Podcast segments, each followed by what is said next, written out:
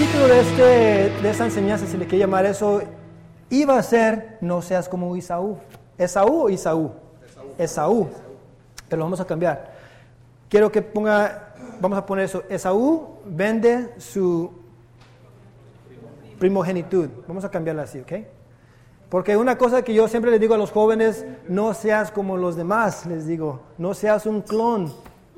No seas un clon, sirve a Dios porque Dios ha hecho cosas en tu vida.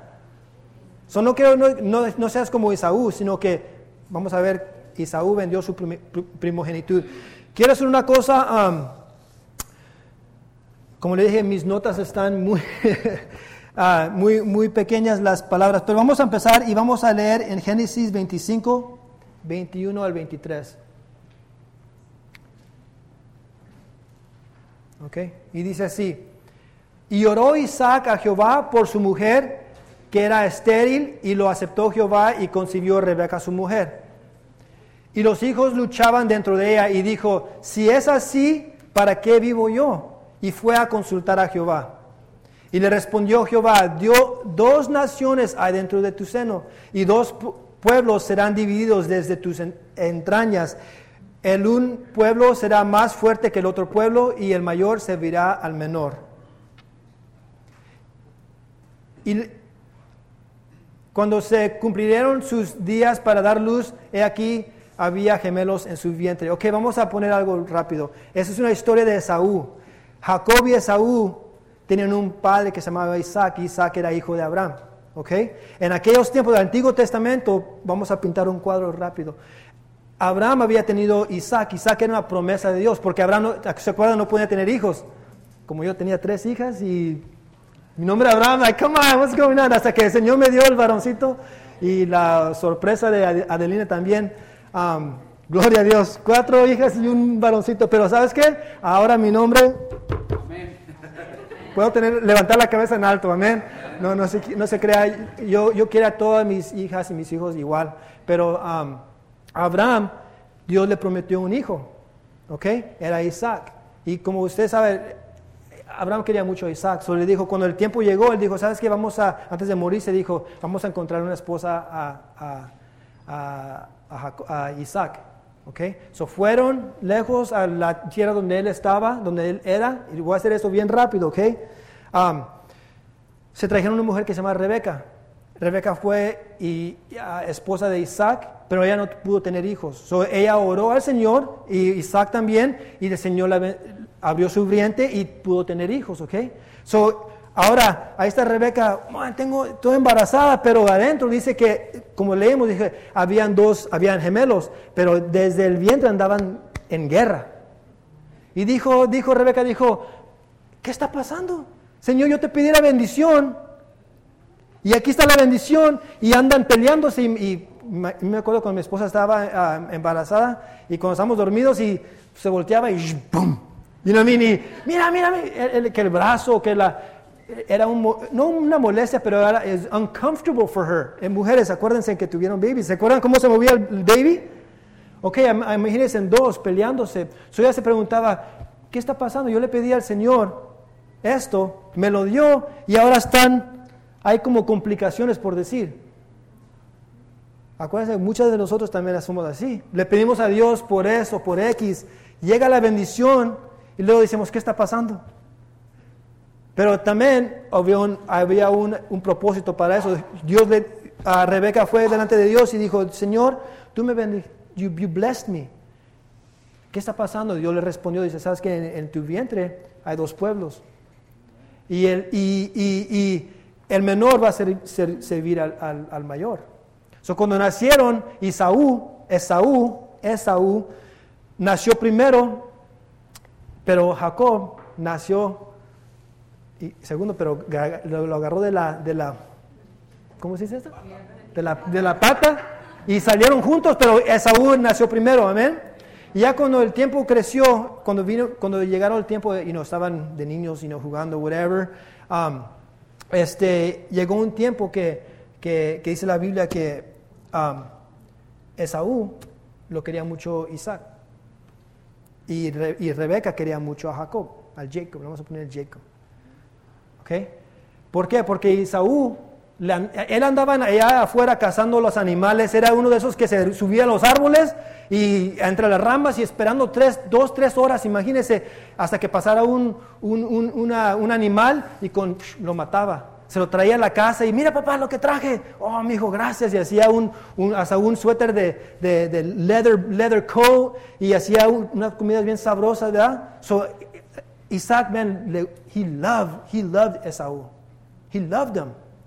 Y Jacob siempre estaba con su mamá. Y su mamá me imagino, y dice que era un hombre más cadito y entre las, él entre las, las tents, entre las carpas de ahí, ¿verdad? Pero acuérdense, en aquel entonces vivían en carpas y, eso. So, eh, Jacob estaba allí, pero él, me imagino que su mamá siempre le decía a Jacob, eh, hijo, acuérdate cuando, cuando tú estabas en, en, en, mi vientre, cómo, eras de, cómo eran de vagos ustedes dos. Pero sabes qué, fui con Dios y Dios me dijo un día que sabes qué, ibas a nacer, ibas a nacer ibas a ser de bendición, ibas a servir a tu, a tu hermano. Acuérdate que Dios tiene un llamado para ti, le decía.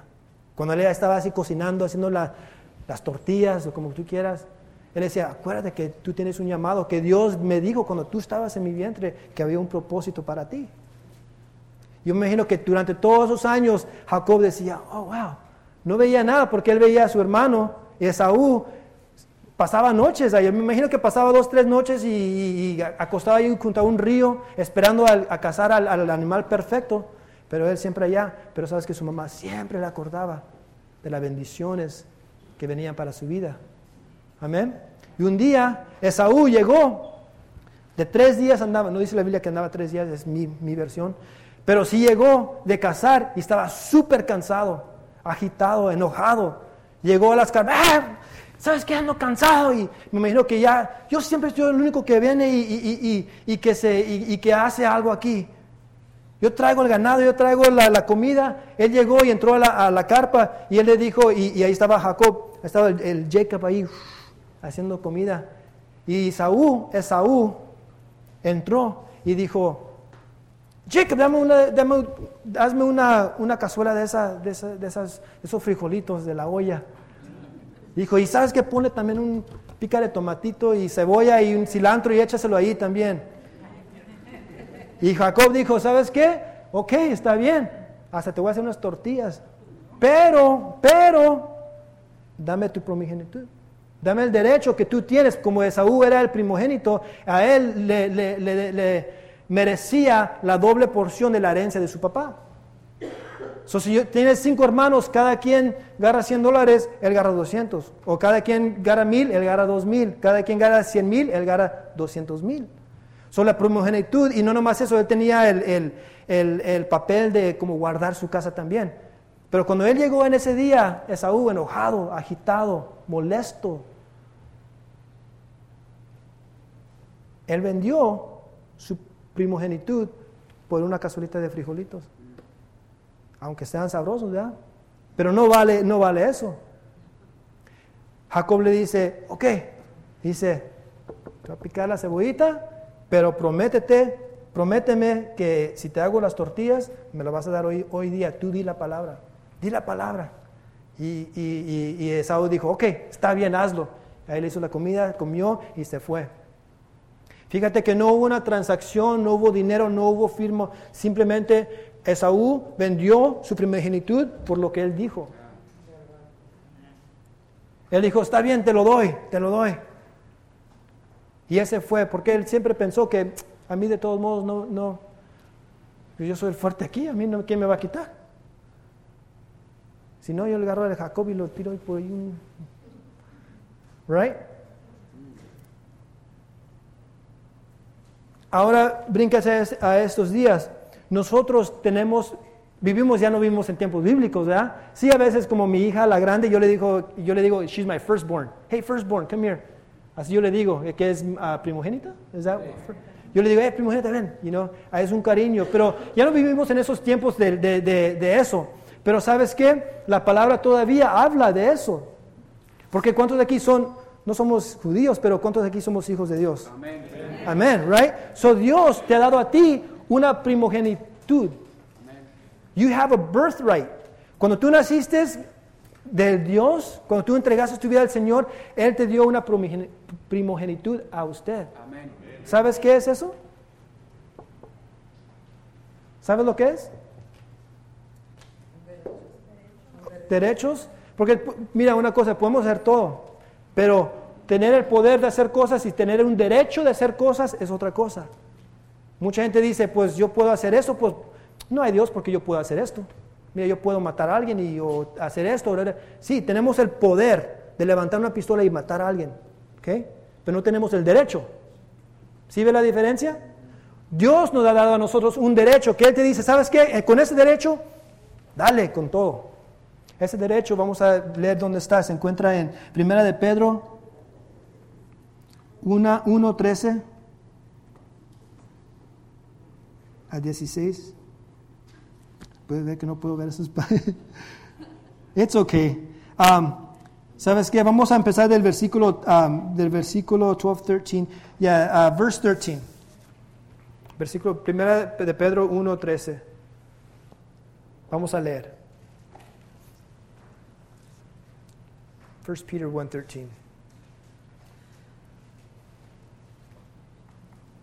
¿No? Ok. Dice así. Por tanto, ceñid los lomos de vuestro entendimiento, ser sobrios y esperar por completo en la gracia que se os traerá cuando Jesucristo sea manifestado. Next verse. Como hijos obedientes, no os conforméis a los deseos que antes tenías estando en vuestra ignorancia. Versículo 15. Sino como el, si como aquel que os llamó es santo, ¿qué? Segundo versículo. The next one. Todos juntos. Porque escrito está, ser santos porque yo soy santo. La primogenitud que Dios te ha dado es de ser santo. Si tú quieres un derecho delante de Él es ser santo. Es el único derecho que Dios te ha dado. No te ha dado otro derecho. Es más, en la palabra dice que somos esclavos a la justicia. Que ya no podemos hacer lo que nosotros queremos, pero somos esclavos para hacer lo correcto delante de Dios porque somos esclavos de justicia, no esclavos eternalmente, de justicia a Dios. Pero tenemos un derecho, porque los esclavos no tienen derecho, pero Dios nos ha dado un derecho de ser santos como Él. Santo, ¿qué quiere decir? Esa palabra casi realmente no me gusta porque se ha usado tan mal. Porque cuando pensamos santo, pensamos como, como el Papa o algo. You know, like something like that.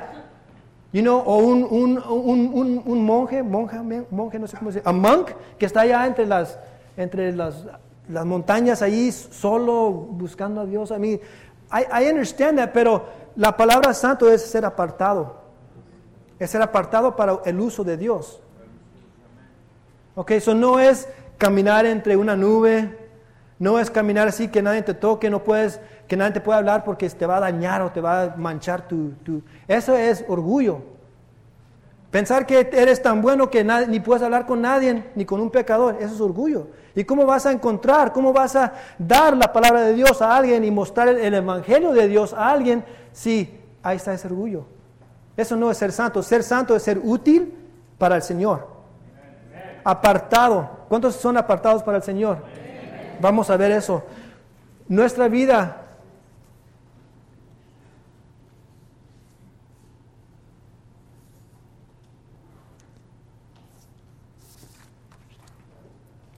No somos gente ordinaria. That's where I'm going to go with this.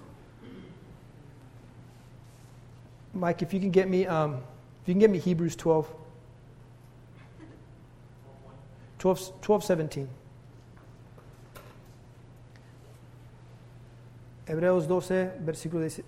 Y hay, hay mucho, quería realmente, oh man, ¿cuántos saben que la palabra de Dios es tan perfecta? Y cuando la lees es como medicina para tu cuerpo. Ese cuerpo, esos huesos que a veces no quieren trabajar bien, cuando lees la palabra hasta te da fuerzas a tu cuerpo. Esos, pensamientos que a veces no se están alineando bien al Señor, cuando lees la palabra de Dios y una persona que está fundada y firme en la palabra de Dios, nadie lo puede tumbar. No dejes que tu circunstancia te sobrepase. A lo mejor estás aquí, tu circunstancia te está sobrepasando, está muy grande para ti. ¿Y cómo hablamos eh, en el principio? ¿Qué decimos? Que del corazón sale, ¿qué? Sí, todo, todo del corazón. So, cuando tu circunstancia empieza a, tomarte y, y, encimarse sobre ti, ¿sabes que tu corazón empieza a hacer? Empieza a perder control. Pero cuando alguien está fundada en la palabra de Dios, aunque vengan las tribulaciones, vas a vencer. Amén. Di conmigo, no soy una persona ordinaria. Otra vez, no soy una persona ordinaria. Una persona ordinaria no puede estar aquí. Una persona ordinaria no puede estar aquí entre hermanos alabando al Señor, porque la persona ordinaria está allá afuera, su situación está muy difícil para ellos, no saben qué hacer, andan buscando respuestas por otro lado, porque son personas ordinarias. Como nosotros no somos personas ordinarias, somos santos, apartados del Señor, aquí estamos. La situación no nos ha vencido, cuando llegó esa llamada antes de llegar al servicio y ring, ring, ring, hello, hey, ¿cómo estás? Vamos al swap meet. Vamos al amor. Pues es que tengo servicio a la una. No, sabes que unos mariscos te los picho. Una campechana bien nice. No, es que, es que voy al servicio. Y la pensaste, sí o no, pero sabes que estás aquí. Una persona ordinaria no puede estar aquí. Dios te trajo aquí porque es santo delante de Él, porque tienes valor delante de Él. Porque si no fuera por el Señor, entonces estarías allá afuera. Do you understand that? No es una cosa pequeña estar aquí, es una cosa grande. Es una cosa porque el Señor te ha apartado a ti. Otro ejemplo, a las personas ordinarias la gente los tiene controlados. Otra persona tiene, te puede tener controlado con sus palabras, con sus pensamientos, les ha dado toda esa persona, no tienes control. Eso es lo que le pasa a las personas ordinarias. No tienen un Dios a dónde ir. No tienen esperanza a quien acudir. Tienen malas noticias y se ponen peor. Di conmigo, no soy persona ordinaria. ¿Sabes qué? Le vamos a seguir diciendo esto hoy hasta que lo empecemos a creer. Porque yo quiero que sepas que no eres persona ordinaria. Para el Señor no lo eres, para mí no lo eres. Cuando yo lo veo a usted, yo lo veo cada persona como el Señor los va a usar tremendamente. A una persona ordinaria no se le puede decir eso. Amén. Esaú fue ordinario, porque él dejó que sus circunstancias en ese momento dictara lo que él, él, tenía. Se enojó. ¿Es bueno enojarse? ¿Es malo enojarse? No. Dice la Biblia, enójate pero no peques. Porque se acuerdan Jesús, ¿qué hizo en el, en el, templo cuando llegó al templo y la gente no estaba adorando al Señor? ¿Qué hizo Jesús? ¿Se enojó o no? Cargó la mesa y ¡pum! ¡Vámonos! Hizo un chicote y empezó a sacar todos los demás. Digo, ¿sabes qué? Para afuera se me van. ¿Por qué? Porque Jesús no era una persona ordinaria. Amén. Él dijo, aquí no.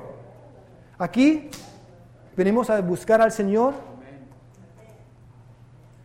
Aquí es un lugar donde la circunstancia no te va a sobrepasar.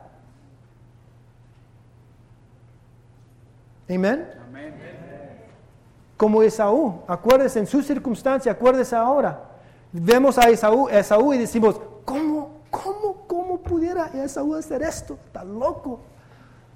Por un frijoles de la olla, peca. My God. O sea, nos enojamos así. Pero en su, en su circunstancia, ¿qué está haciendo? Cuando usted llegó enojado y le quiso hablar a alguien y usted ahorita no. O el Señor le empezó a hablar y usted le dijo que no al Señor. ¿Por qué tú estás dando tu primogenitud? ¿A quién se la estás dando? ¿A una persona, a un novio, a una novia?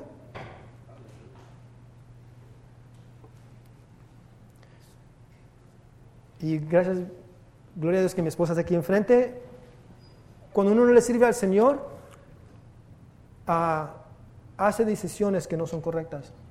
Haces decisiones ordinarias que hace el resto del mundo que está controlado por el poder del enemigo. Como digo, son clones nada más. Andan caminando y no saben para dónde caminar. ¿Qué quieres que haga hoy, diablo? You know, eso es chistoso, pero realmente así es. No tienen ninguna esperanza. Ninguna esperanza. Aunque usted vaya y le diga, ¿sabes qué? Hay un Dios que te puede cambiar. Hay un Dios que puede sacarte de tu circunstancia.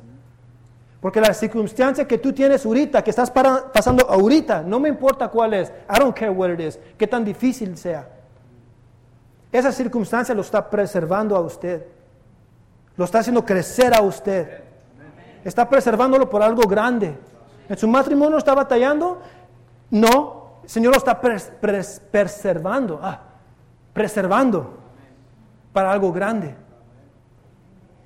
¿Por qué? Porque esa dificultad, ese tiempo de dificultad que está viviendo ahorita, tiene un fin y se va a acabar.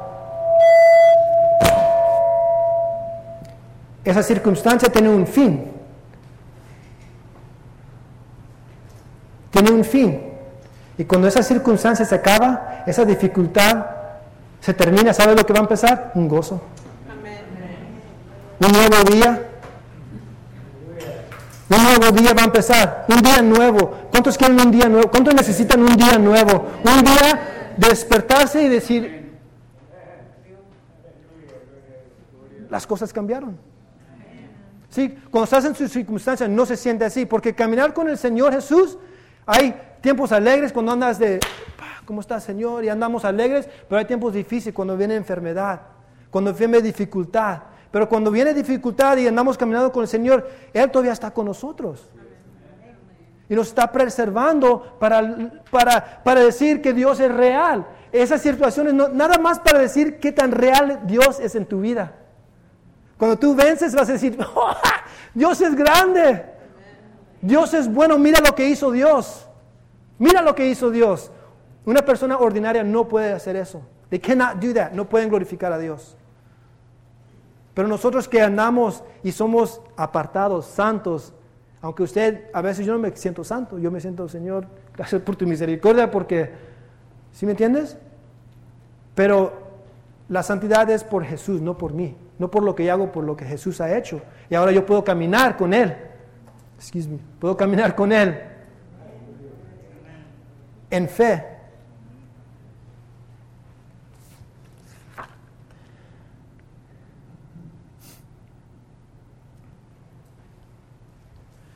See if we can get John 16, 33, Juan 16, 33.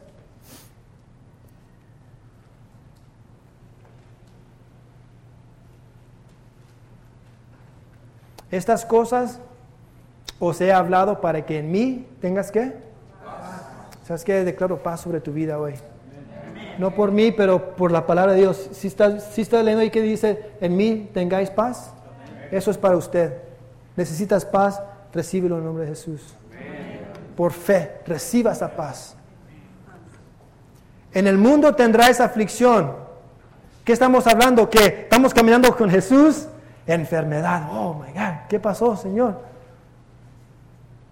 ¿Pero andas caminando con el Señor? Sí, porque dice la Biblia, Él sabe lo que estás pasando en tu vida. Él dice, en este mundo vas a tener aflicción.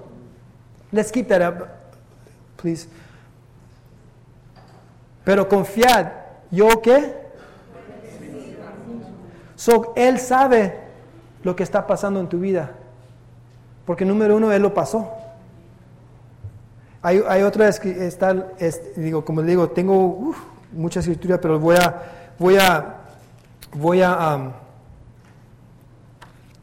no las voy a decir todas. Let's see if we can get Hebrews, um, Hebrews 12, Mike, verse 5. Um, Jesús sabe lo que estamos pasando aquí. lo, lo que quiero que hoy Hoy, si se puedo decir eso, lo que el Señor me estaba diciendo. Y, sabes que, I think I shared this with you, Pastor. El Señor me había dado esta palabra mientras estaba en alabanza. Y le dije después del servicio, el Señor me dijo esto. And this is the same thing que me, que me dijo el Señor rápidamente antes de que se me olvide. Que no des tu primogenitud. Para nada.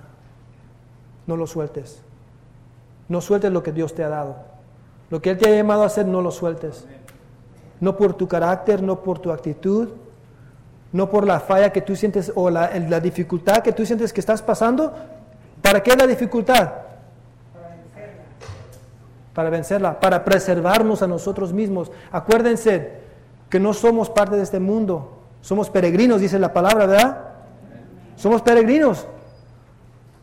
So, en este mundo vas a tener, vas a tener problemas. Imagínese, despiertas un día. ¿Cómo estás, Abraham? Muy bien. ¿Y cómo te ves, guapo? ¿Quieres un aumento de sueldo? Ok. Mira, te llené el tanque de gas. Oh, gracias. Mira, te lavé el carro. Oh, gracias. Llegas al trabajo. Mira, allá el trabajo está hecho. Vete a la casa. Oh, gracias. ¿Sabes qué? Tómate vacaciones. Thank you. Um, tema, en la casa todo está perfecto. ¿Sabes qué? ¿Cuántos le ha pasado eso?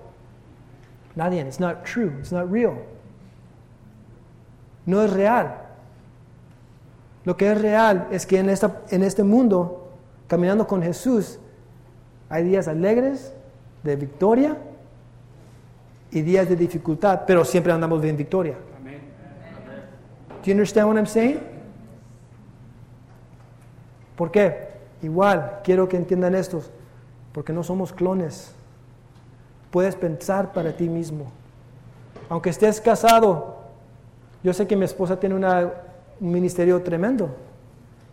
Yo deseo que su ministerio no le dé para nada.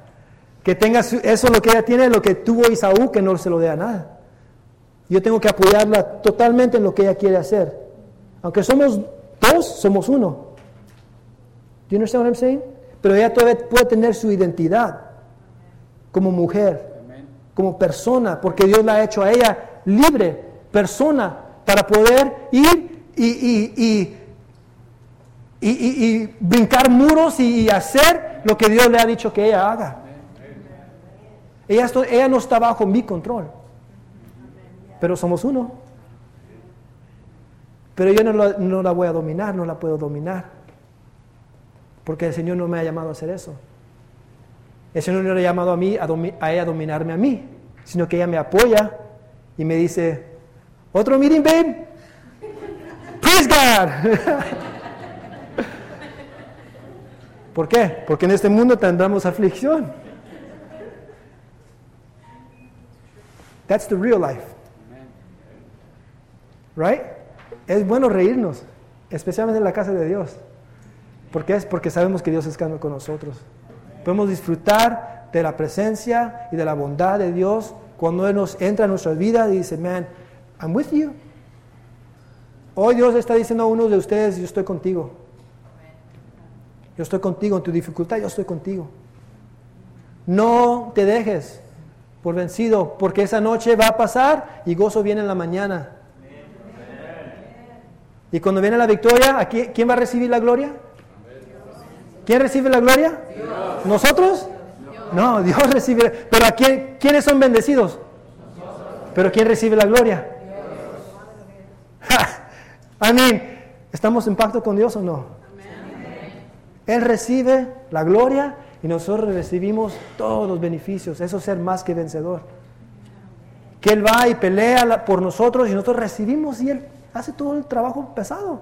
Es cuando yo mi hijo, a veces le hice una rampa a mi hijo en la casa. Una rampa de esas de los patinetas. ¿Sí has visto esas, esas rampas? No sé, un día se me prendió el foco y dije, Morana, ahorita vamos a Home Depot. y llegué con una troca de madera y ni sabía dónde empezar y me empecé, empecé a hacer una, a hacer una rampa. Y a veces me quedaba ahí y decía, ¿qué hice? Dije, 200 dólares nomás voy a gastar. No, hombre, ni quiero, ni quiero, mejor no voy a decir cuánto gasté, pero digo, I don't even know where I'm going. I lost my train of thought. Um,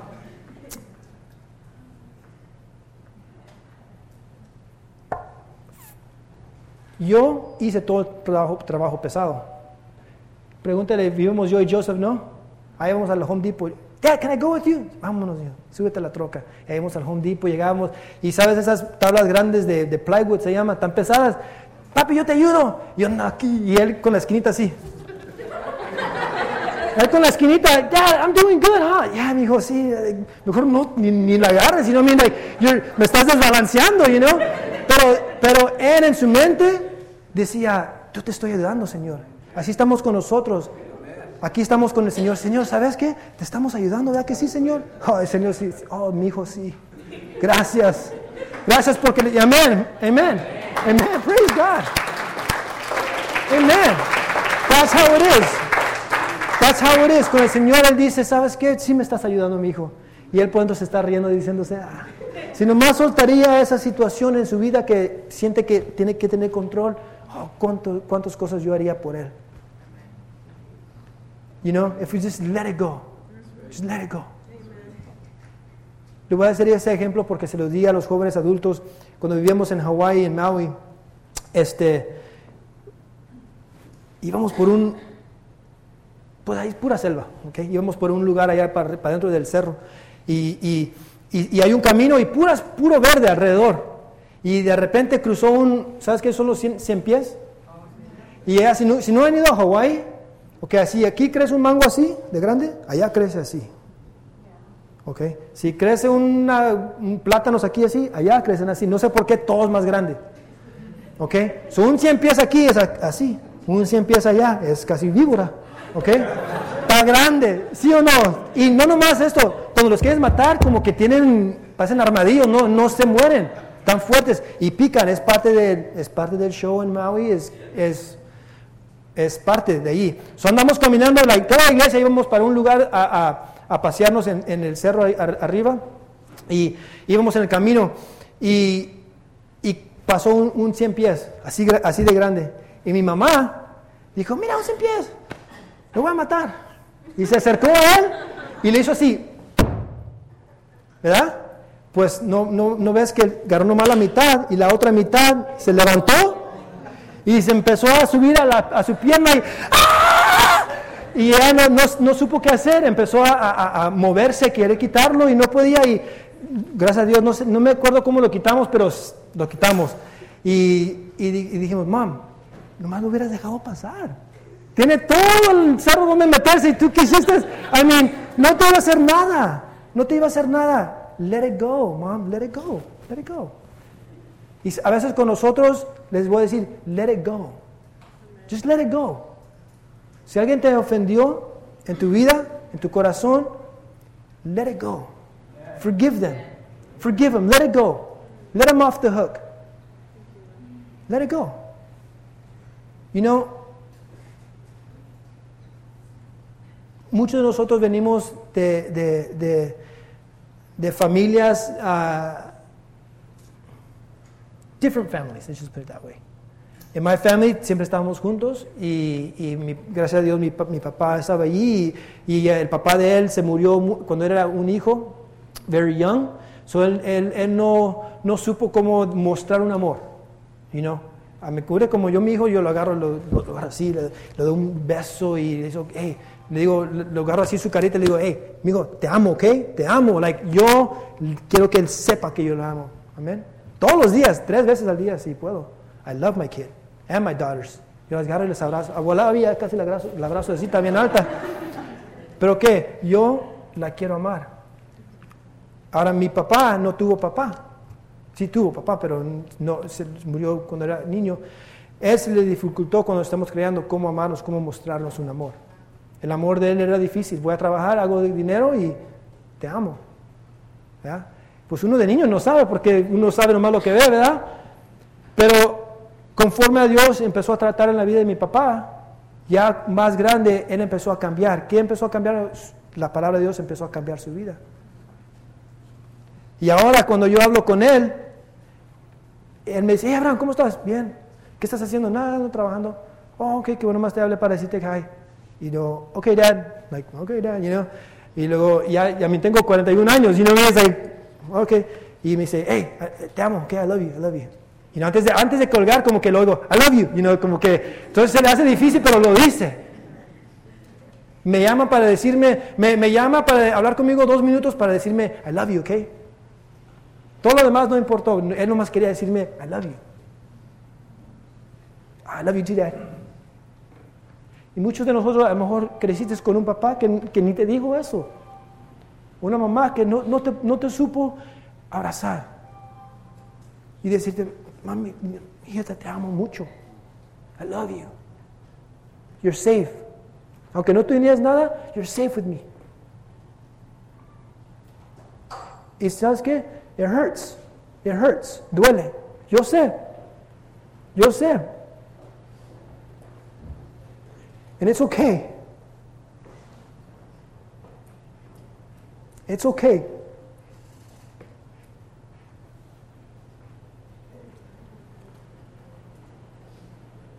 Porque yo te digo, hay uno más grande. Que ahorita si pudiera estar aquí, te daría un abrazo. Y es más, te está abrazando ahorita. Amén. Y te está ministrando.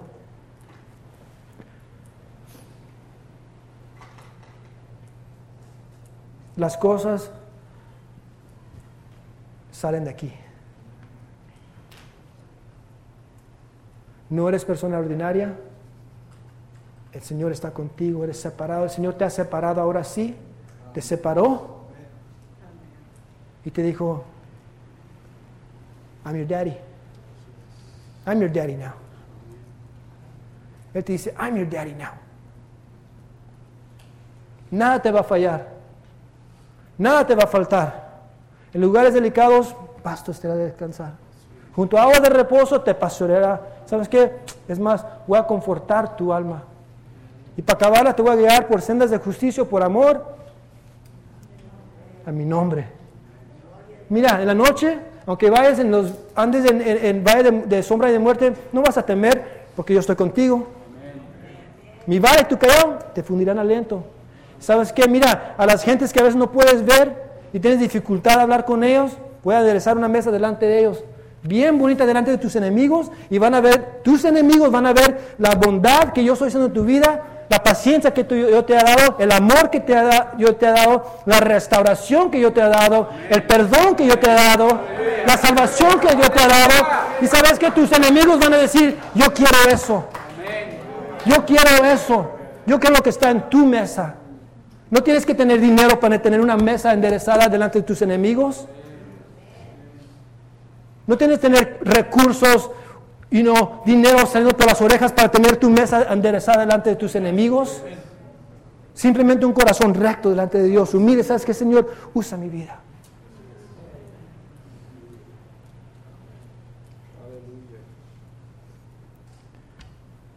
Y luego dice el Señor, ¿sabes qué?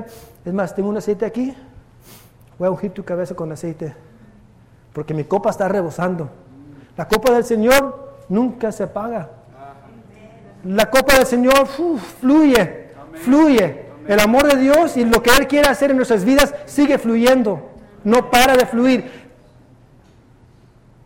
The well, God's well, I don't know how you say that, el pozo no para de producir y no parará de producir para ti y para mí. Ya cuando sentimos que ya no hay, ah, Señor, ya me acabé eso, no hay más. Hay más. There's more.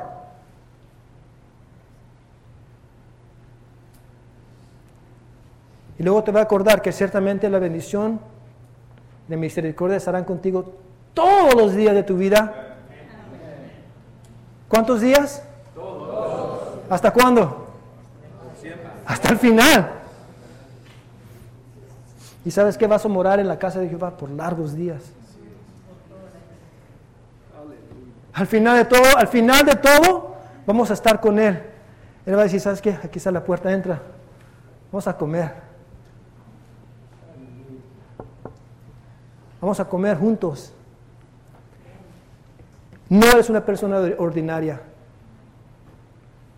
You are separated and called of God. Déjame recuerdo, los que son ordinarios no pudieron llegar hoy. Hablo de la gente del mundo, ¿ok? Si alguien faltó, ojalá el Señor, este, hay razón en, you know, it happens, but digo, Dios tiene un propósito, si no, no estuviéramos aquí.